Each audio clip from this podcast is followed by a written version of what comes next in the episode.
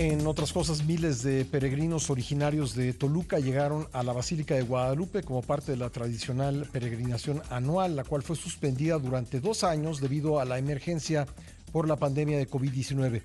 Vamos contigo, Rodolfo Dorantes, cuéntanos. Gracias Pascal, qué gusto saludarte, muy buenos días. Efectivamente, dos años tardaron en llegar de nueva cuenta aquí a la Basílica de Guadalupe estos integrantes de la Arquidiócesis de Toluca.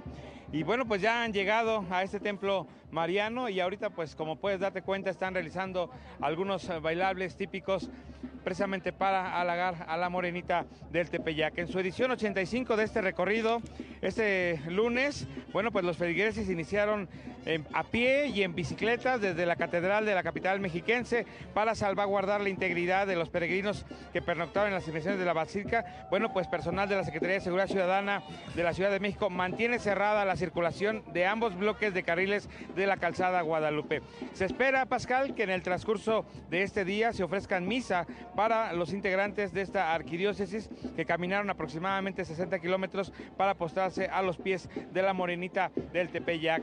También se espera que ellos comiencen su retorno hacia el Estado de México, ya sea por la tarde, noche de hoy o bien mañana muy tempranito. Por supuesto, estaremos informando, Pascal. Esta es de las más eh, antiguas y numerosas, ¿no?